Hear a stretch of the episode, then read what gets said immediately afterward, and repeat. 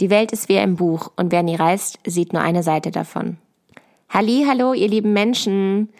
Wow, mit diesem Spruch bin ich genau vor einem Jahr noch unterwegs gewesen. Ähm, aktuell war ich damals in Peru und ich dachte mir, das ist ein netter Spruch, um meine Podcast-Episode Agrarweltreise zu beenden.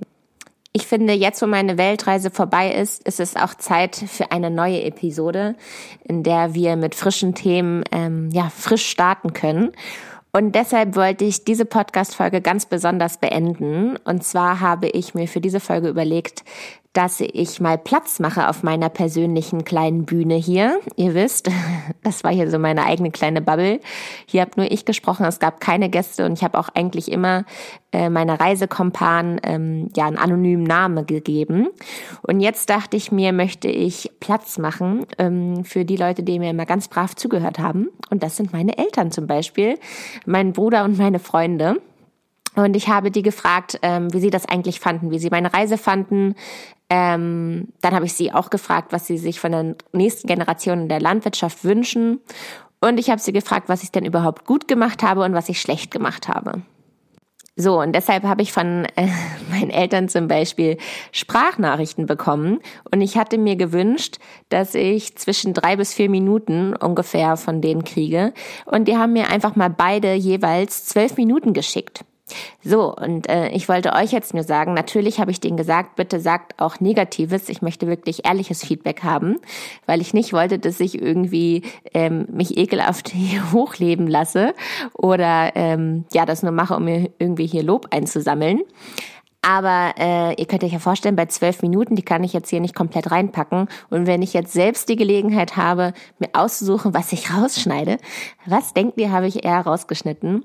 Ähm, natürlich das negative Feedback, aber ich versuche, ähm, das so zu erzählen, dass es wirklich ein ehrliches, einen, einen ehrlichen ähm, Rückblick sozusagen gibt von meinen Eltern. Aber bevor ich damit anfange und die einzelnen kleinen Gesprächsschnipsel hier reinfüge und wir somit ähm, ja einen kleinen Rückblick haben, äh, möchte ich mich gerne nochmal vorstellen. Die meisten, äh, die jetzt wahrscheinlich eingeschaltet haben, sind mir treue Hörer, die äh, sowieso meine ganze Reise wahrscheinlich schon mit begleitet haben. Aber dennoch, der Podcast wird ja weitergehen. Ähm, genau. Ich möchte ich mich hier gerne vorstellen. Also ihr hört hier Maja, ich ähm, habe Landwirtschaft studiert und bin auf einem landwirtschaftlichen Betrieb groß geworden. Und ich habe nach meinem Studium mir gedacht, ich möchte gerne Öffentlichkeitsarbeit machen und bin so aus diesem Grund damals in die Hauptstadt gegangen und habe da in einer Online-Abteilung gearbeitet. Und so entstand bei mir halt ähm, ja diese Affinität zu Landwirtschaft und Social Media. Und dann war ich im letzten Jahr ein Jahr auf Agrarweltreise und habe das hier halt in diesem Podcast ähm, öffentlich ja, sozusagen öffentlich erzählt, was ich, was ich gesehen und gelernt und gemacht habe. Falls ihr wissen wollt, wo ich überall war und was ich erlebt habe, dann hört euch einfach die alten Folgen an. Ansonsten, genau, schlittern wir jetzt mal in diese Folge. Als allererstes möchte ich meinen Bruder auf die Bühne sozusagen bitten. Und ich möchte euch das gerne einmal genauer erzählen. Ich habe nach diesen Sprachnachrichten letztes Jahr im Sommer gefragt. Und das ist bei so einem Podcast immer ganz besonders wichtig zu wissen, weil hätte ich ihn vielleicht gestern gefragt, also im Februar diesen Jahres 2021, hätte er vielleicht was ganz anderes gesagt. Aber damals zu diesem Zeitpunkt hat er mir halt diese wunderbare Sprachnachricht gesendet. Und ich finde, wenn man ihm so zuhört, dann kann man sich irgendwie so vorstellen, dass er auf so einer Bühne sitzt, wie bei Joko und Klaas das immer ist. Also alles ist schwarz, ganz dunkel. Nur ein Spotlight auf ihn. Und er hat das so poetisch geschrieben, so als würde er an so einem Redepult sitzen. Und ähm, ja, ich finde, wir hören ihn jetzt mal zu. Ich finde auch, man erkennt, wie bedacht er ist und ähm, ja, wie, wie wundervoll er formulieren kann was ich ja hier in dem Podcast eher weniger, eher weniger tue. Deswegen höre ich ihm so gerne zu. Maya sieht die Landwirtschaft nicht schwarz-weiß. Die Landwirtschaft ist weder Bullabü noch Tierfabrik. Um nicht einfach gestrickte Antworten zu geben, begibt sich Maya auf eine Agrarweltreise, die in ihrer Essenz den Menschen, die Tiere, die Pflanzen, sprich die Vielfalt der Natur stets im Blickfeld zu haben, nicht hätte tiefgründiger sein können. Meyers Agrarweltreise steht unter denkbar schlichten, aber nicht einfachen Motto. Die Welt ist wie ein Buch, wer nie reist, sieht nur eine Seite davon. So steht es jedenfalls auf ihrer Website. Auf Meyers Podcast bezogen greift dieses Zitat meines Erachtens nach nicht weit genug. Meyer nimmt uns auf eine lebensbejahende und fröhliche Weise mit auf eine Weltreise. Sie liest das Buch nicht nur, sie schreibt eigene Kapitel. Mein Schwesterherz macht sich auf, um die Landwirtschaft aus verschiedenen Blickwinkeln zu erleben. Sie möchte sie hautnah erleben, gemeinsam lachen und weinen, sie fühlen. So spielt sie mit Kälbern eine Schlammschlacht, teilt sich mit Ratten nächtelang eine Wohnung, tritt unweigerlich in einen Seeigel, geht mit Elefanten baden, schläft mit unsterblich verliebten Straßenhunden unter freiem Himmel und verständigt sich mit Händen und Füßen, aber vor allem mit Herzen. Manche versuchen einen Keil zwischen der ländlichen Wirklichkeit und dem urbanen Lebensgefühl zu treiben. Maya lässt sich davon nicht beeindrucken und auch nicht beirren. Wo andere Menschen Misstrauen sehen, seht sie Hoffnung und Zuversicht. Hoffnung, dass wir die Weltbevölkerung ernähren können. Hoffnung, dass die Landwirtschaft ihren ohnehin schon positiven Beitrag zum Klimaschutz ausbaut, auf Nachhaltigkeit gepolt ist, immer den Menschen im Mittelpunkt, weitsichtig in Generationen gedacht. Gefühlt habe ich Maya auf ihren Stationen in Neuseeland, Indonesien, Philippinen, Thailand, Indien, Chile, Peru und Argentinien begleitet und immer mit meiner besseren Hälfte mitgefiebert. Ich muss zugeben, dass ich auch teilweise besorgt war. Also wer Maya kennt, der weiß, dass sie gerne reist.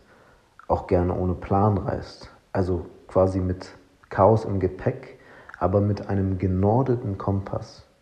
Besorgt war ich auch deswegen, weil Mayas unerschütterlich positives Menschenbild auch hätte zum Verhängnis werden können. Diese Sorge liegt aber in der Natur unserer Verbundenheit. Maya, meine Bewunderung über deinen Mut, deine Bescheidenheit und vor allem deine leidenschaftlichen Liebe zur Landwirtschaft ist grenzenlos. Ich bin unendlich stolz auf dich. Und Maya, ganz ehrlich, Latzhosen stehen dir besser als mir. Du fährst besser Traktor als ich. Und das ist auch gut so. Dein dich liebender Bruder. So, ich äh, grinse gerade laut. Ich hoffe, man hat das gehört. Ähm, ich habe wirklich an jedem einzelnen Wort geklebt und äh, finde einfach, dass er das alles wunderschön gesagt hat. Und ich finde es richtig rührig, dass man so liebe Worte für mich findet.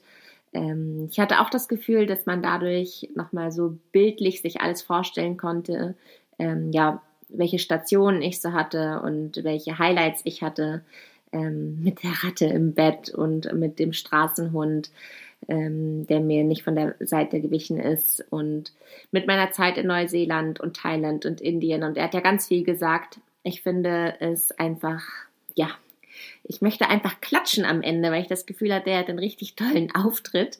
Und ich möchte jetzt wirklich immer, dass er bei allen Situationen, wo ich eine Fete schmeiße, bei meinen nächsten tausenden Geburtstagen, äh, Hochzeitspartys und tralala, dann möchte ich immer, dass er mir eine Rede hält, weil das einfach so vom Herzen kommt und sich das so schön anfühlt, so liebe Worte vom Bruder zu bekommen. Ja, vielen Dank. Hui, das macht einen Spaß. So, als nächstes möchte ich gerne äh, den Beitrag von meiner Mutter hinzufügen äh, oder hier einspielen. Und äh, da möchte ich gerne noch äh, sagen, dass Mami die allererste war, die die Sprachnachricht überhaupt eingereicht hat. Ich hatte mir das gewünscht und ich hatte sozusagen die Aufgabe äh, meiner Familie mitgeteilt. Und Mami war super, ähm, wie sagt man, vorbildlich und hat das schon gefühlt zwei Stunden später mir geschickt. Und jetzt hat sie halt gesagt, hätte ich noch mehr Zeit gehabt, dann hätte ich vielleicht auch dieses und jenes gesagt, weil ähm, die Männer, mein Bruder und mein Vater, die haben einfach wochenlang darum gedullert und ich musste den äh, die daran mehrmals erinnern und ich musste überhaupt erstmal Überzeugungsarbeit leisten, dass äh, die mir eine Sprachnachricht schicken. Das ist ja immer ein Ding. Deswegen wollte ich das sozusagen jetzt mal einmal einbetten, dass Mami das super schnell abgeschickt hat. Und äh, genau, sie hat das mit einer ganz ernsten, konzentrierten Stimme gesagt. Ich finde, normalerweise ist sie viel sanfter und wir können ja einmal reinhören, womit sie so anfängt. Als meine Tochter den Plan mir mitteilte, äh, sie würde keinen Master machen, war ich wenig überrascht. Mm, ich hatte natürlich längst wahrgenommen, sie ist keine Theoretikerin, also dass sie mal in der Forschung an der Uni oder irgendwo landen würde, das war eh sehr unwahrscheinlich. Da will ich mich doch direkt mal dazwischen schalten. Absolute Oberfrechheit. Ich könnte natürlich Professor, Doktor, hast du nicht gesehen werden, aber ich habe halt eben andere Ziele. So sieht's aus. Weiter geht's. Als sie dann sagte, äh, der Ersatz solle sein, äh, sie wolle reisen und äh, ich äh, dann begriff, das war also keine Deutschlandreise oder eine Europafahrt, wo sie in der Landwirtschaft arbeiten wollte, sondern gleich das XXL-Format, eine Agrarweltreise würde sie planen. Da war ich, ja, eigentlich war ich beides. Ich war beeindruckt, weil wer nimmt sich schon so ein Projekt vor die Brust? Und ich war auch etwas ungläubig. Äh, so nach dem Motto, wie groß sind da eigentlich die Realisierungschancen, wenn man nun, was weiß ich, zehn Länder bereisen will, wie schafft man das mit dem immer aktuellen Impfstatus? Woher kriegt man eigentlich äh, interessante Adressen von den Farmen? Wo besorgt man sich ein Arbeitsvisum? Darf man in jedem Land mitarbeiten? Kann man das da überhaupt äh, kurz diese Pro Produktionsprozesse begreifen? Wie könnte so eine Routenplanung aussehen? Wie klappt das mit der Verständigung? Wie könnte die Kontaktaufnahme sein? Und so weiter und so weiter. Also ich war sehr skeptisch. Nun denn, die Dinge nahmen Fahrt auf. Es wurde alles Mögliche geplant und ich äh, war überhaupt nicht involviert. Ich habe nicht eine einzige Adresse organisiert.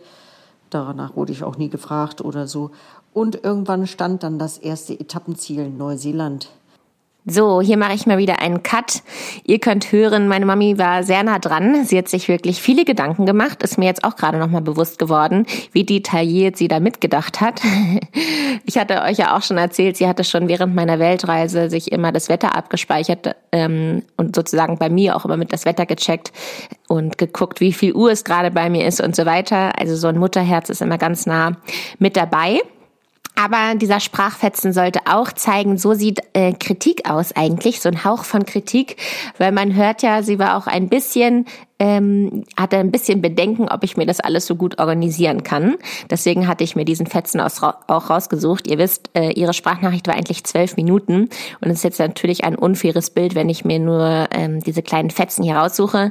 Aber sie hat auch noch ganz, ganz, ganz viel Liebes gesagt und ich mache jetzt mal weiter mit dem Ende eigentlich. Äh, und zwar bespricht das die Frage, was sie sich eigentlich von der nächsten Generation in der Landwirtschaft wünscht. Das Schönste fand ich, dass Maya so oft ähm, sich zu Hause fühlte. Sie war ja meistens drei, vier Wochen bei einer Familie und sofort ist ihr äh, große Gastwirtschaft, äh, Gastfreundschaft entgegengetragen worden. Ähm, sie ist natürlich in den genau den ärmlichen Verhältnissen untergekommen wie die Familie auch aber das war keine Zweiklassenwelt, vielleicht in Chile gut, aber sonst eigentlich nicht. Viele Betriebsleiter haben sie richtig mit in die Familie reingenommen und diese Gastfreundschaft zu erleben, ich glaube, das ähm, würdigt man auch ein Leben lang und ähm, ja, und das ist, glaube ich, das, was ich mir auch von der nächsten Generation so wünsche. Mut zu haben, neue Wege zu gehen, äh, was Neues auszuprobieren, ähm, äh, Freude an Landwirtschaft in Deutschland zu haben und äh, gastfreundschaftlich zu sein, sein eigenes Hoftor zu öffnen. Und ja, ich bin mir sicher, Maya wird auch etliche ausländische Gäste hier durchs Hoftor locken und darauf freue ich mich. So, das war nun also der Beitrag von meiner Mami und ähm, ich bin so beeindruckt, wie man solch einen netten Wunsch äußert, denn sie hätte ja sämtliche Wünsche haben können an die nächste Generation, was wir nicht alles besser machen können und so weiter und so weiter. Aber sie hat mir so eine nette Aufgabe mitgegeben oder der nächsten Generation so eine nette Aufgabe mitgegeben, einfach äh, ja alle willkommen zu heißen und immer offene Hoftüren zu haben und immer interessiert zu bleiben und über den Tellerrand zu schauen. Also da bin ich sehr beeindruckt, dass das ähm, ja sowas Nettes ist, was ich was ich da noch mitge gegeben bekommen habe. So, ich fange hier schon an zu stottern. Deswegen machen wir jetzt weiter mit dem nächsten Beitrag von meinem Herrn Papa. Und ich muss euch sagen, das war natürlich eine richtige Geburt, ihn überhaupt zu überreden, dass ich eine Sprachnachricht bekomme. Ich weiß ja nicht, wie es bei euren Vätern ist, ähm, aber die sabbeln ja einfach keine Sprachnachrichten. Die finden das ja einfach nervig. Die hören sich das ja auch nicht ab. Richtig mühsam und denken ja immer, WhatsApp, äh, da hört ja die Welt mit und äh, da kommt ja alles raus. Da denke ich immer, was bequatscht ihr? Was wollt ihr denn immer alles auf WhatsApp nicht bequatschen? Was ist denn da so schlimm jetzt, genau. Und deswegen musste ich erstmal ganz viel Überzeugungsarbeit leisten, dass ich überhaupt dieses Sprachmemo kriege.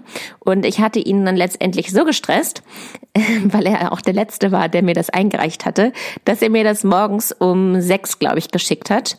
Und ihr könnt euch also vorstellen, wenn ihr jetzt dieser Stimme äh, lauscht, äh, ich stelle ihn mir so vor, dass er da auf einem riesen Ohrensessel sitzt und das Handy auf seinem Bauch liegt und er mir diese Sprachnachricht nuschelt. Weil ich finde, ähm, ja, so klingt das. Und ich möchte direkt starten mit ähm, Papi-Kritik. Ja, liebe Maya, wie fand ich das eigentlich, dass du in die große weite Welt ziehen wolltest? Nun, zunächst war es für mich eine große Überraschung, denn ich kenne ja deine geografischen Kenntnisse von vor Ort und da muss man zugeben, dass hier und da doch kleine Lücken äh, da sind und äh, so dass das für mich doch eine kleine Überraschung war, dass du dir das zugetraut hast. Finde ich so gut. Ähm, ich stelle mir dann immer vor, dachten meine Eltern, ich fliege aus Versehen ins falsche Land, weil ich mich vertue? Oder dachten die, ich ähm, verirre mich auf der Welt? Das finde ich immer eine sehr lustige Vorstellung. So, machen wir mit der nächsten Sequenz weiter. Da spricht er über meine Rattensituation und das finde ich auch zu putzig, wie er das beschreibt. Die Situation, dass du auch auf dieser Farm äh, kleine Tierchen zu Besuch hattest in der Nacht, die ist auch eine sehr besondere gewesen und ist mir sehr erinnerlich. Und also ich glaube, ich hätte sofort einen Koffer gepackt und wäre ins nächste gute Hotel gefahren, auch wenn das natürlich 100 oder 200 Kilometer weit entfernt gewesen wäre. Also das ist schon wirklich eine ganz große Leistung, dann dort zu bleiben und sich mit diesen kleinen Tierchen zu arrangieren. Also äh, Hut ab vor, äh, vor, vor dieser Situation und äh, dass du sie durchgestanden hast. wie er einfach immer sagt, kleine Tierchens, das klingt bei ihm schon fast niedlich, wie er dann so rum, rumlachen muss. Ähm, auf meinen Kosten, ja, ja. Außerdem dachte ich äh, an der Stelle, wo er gesagt hat, ich hätte sofort meine Koffer gepackt und wäre in das 200 bis 300 Kilometer entfernte Hotel gefahren, äh, dachte ich, sagt er, auch wenn es mich 200 oder 300 Euro gekostet hätte, ich hätte mich vom Acker gemacht. Jetzt möchte ich noch eine Stelle von meinem Vater vorspielen. Und zwar spricht er darüber, wie ich mich das erste Mal in der Nutztierhaltung geschlagen habe in Neuseeland und äh, berichtet, wie das für ihn war, da mir zuzuhören. Und ich fand das so niedlich, wie er das alles formuliert hat, dass ich das auch hier reinspielen wollte. Natürlich fällt es mir schwer, ähm, irgendeine deiner Folgen äh, herabzuwerten oder eine äh, vielleicht äh, besonders hervorzuheben. Aber wenn ich jetzt ex post mich erinnere, dann bleiben mir doch zwei Dinge sehr, sind mir zwei Dinge sehr haften geblieben. Und zwar ist das das eine, dass du auf der Farm in Neuseeland, was ja landschaftlich ein Traum ist und wo die Natur wirklich ein Idyll in Perfektion ist. Ähm, und dort hast du eigentlich die Tierproduktion zum ersten Mal in deinem Leben kennengelernt. Also eine große Kuhherde mit Kalbungen, bis zu zehn Kalbungen am Tag.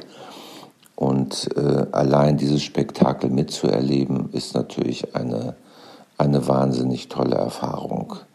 Dann aber auch zu entscheiden, welches von den lieben Kälbchen bleibt auf der Farm und welches von diesen Kälbchen tritt die Reise an. Also das ist eine Entscheidung zwischen Leben und Tod und die ist dir auch sehr schwer gefallen und äh, das kann ich auch sehr nachvollziehen. Ich glaube, das hat dich sehr, sehr beeindruckt und äh, allein die Schilderung, äh, wie du das äh, der Welt erklärt hast, fand ich auch sehr bemerkenswert, weil man fühlt sich immer direkt an den, an den Ort hingebeamt und ist eigentlich live bei deinen sehr tollen Erklärungen dabei.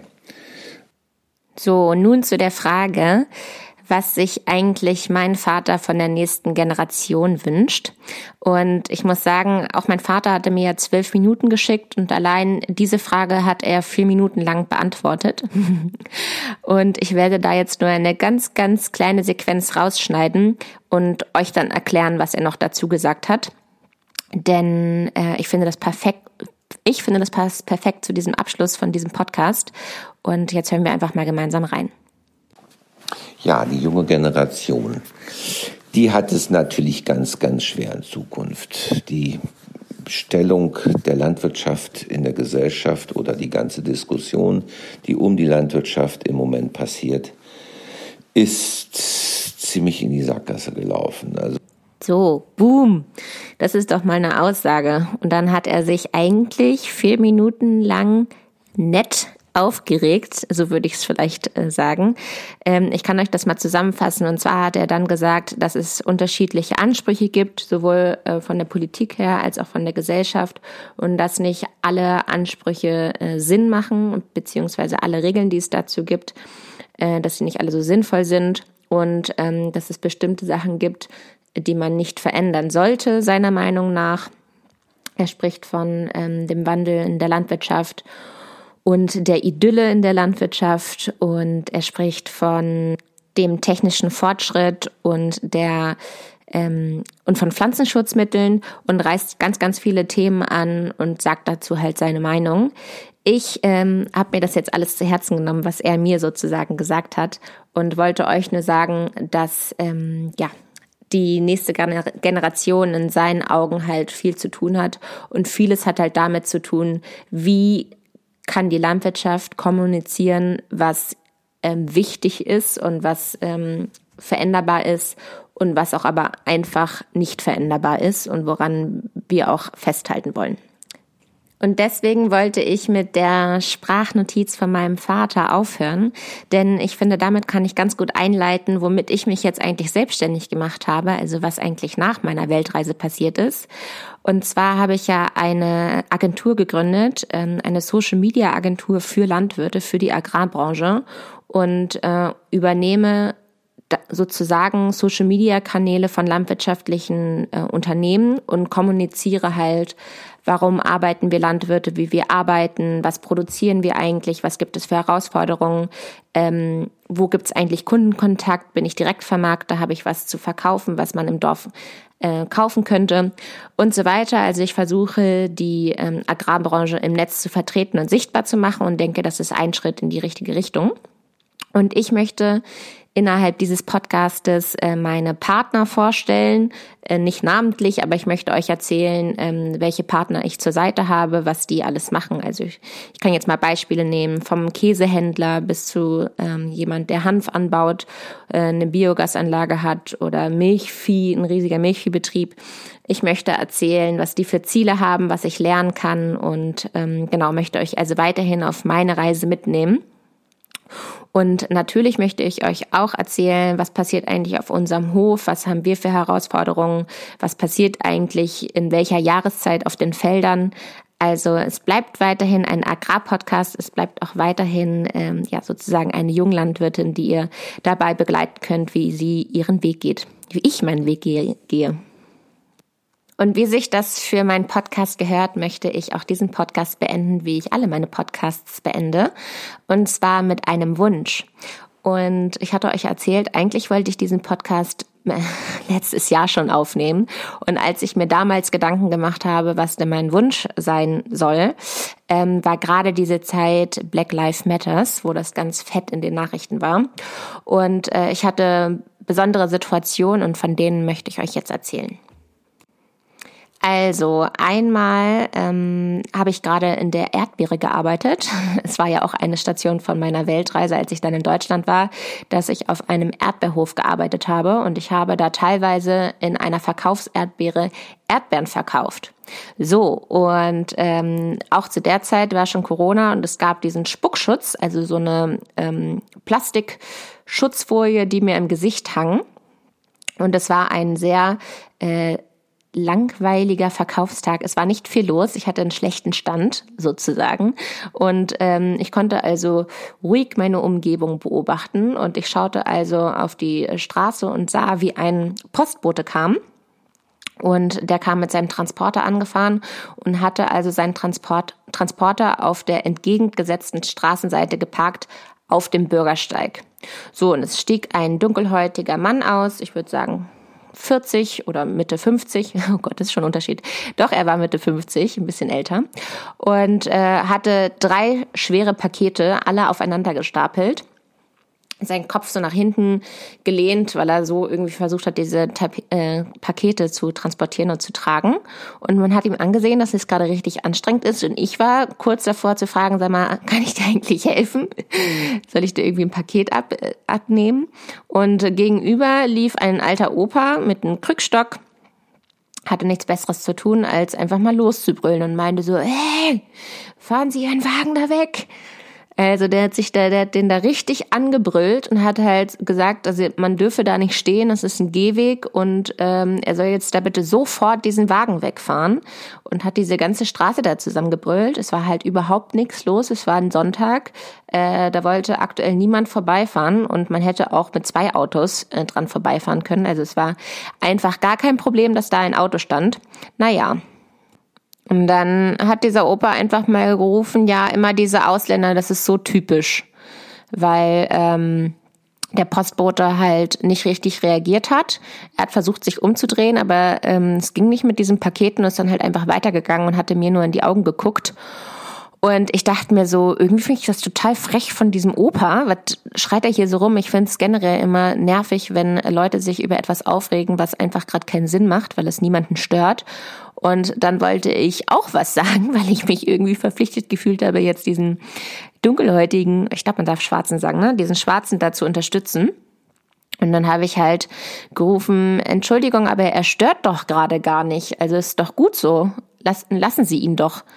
Und ähm, dadurch, dass ich da diesen Spuckschutz hatte äh, und ich auch nicht wirklich laut geschrien habe, also ich habe einfach nur lauter gesprochen, hatte ich das Gefühl, haben es meine Worte gar nicht über diese Spuck, Spuckwand geschafft und sind gar nicht bei dem Opa gelandet. Und ich habe das auch mitgekriegt, dass er mich gar nicht gehört hat und habe dann trotzdem nicht nochmal was gesagt und fand mich dann im Nachhinein, ich hatte euch ja gesagt, da war nicht viel los, äh, an dem Verkaufstag habe ich so überlegt und dachte so krass, du hast dich echt überhaupt nicht richtig eingesetzt und warst gar nicht mutig genug und hast, hast diesenjenigen gar nicht unterstützt und sozusagen keine Verantwortung gezeigt und keine ähm, Mitmenschlichkeit.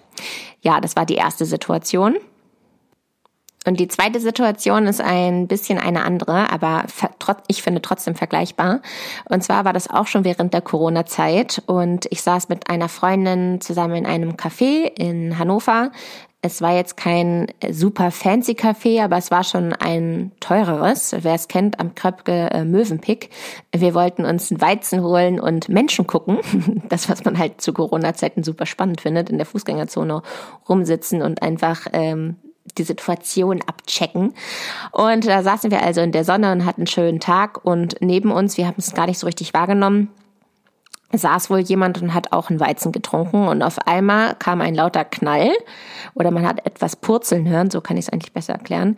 Und ich drehte mich um und da ist jemand von seinem Stuhl gefallen nach vorne über und lag dann da so in Embryo-Haltung und es war ein alter, schon wieder, es war ein, ich würde sagen, 40-jähriger ähm, Obdachloser, der erst, als er auf der Straße lag, äh, für mich als Obdachloser zu erkennen war, weil man dann auch gesehen hatte, dass er eine sehr, sehr dreckige Hose hatte und wahnsinnig lange Fingernägel und einfach erkennbar obdachlos. Und äh, dann saßen da alle in dem Café und haben so die Augen aufgerissen, waren so äh, komisch jetzt.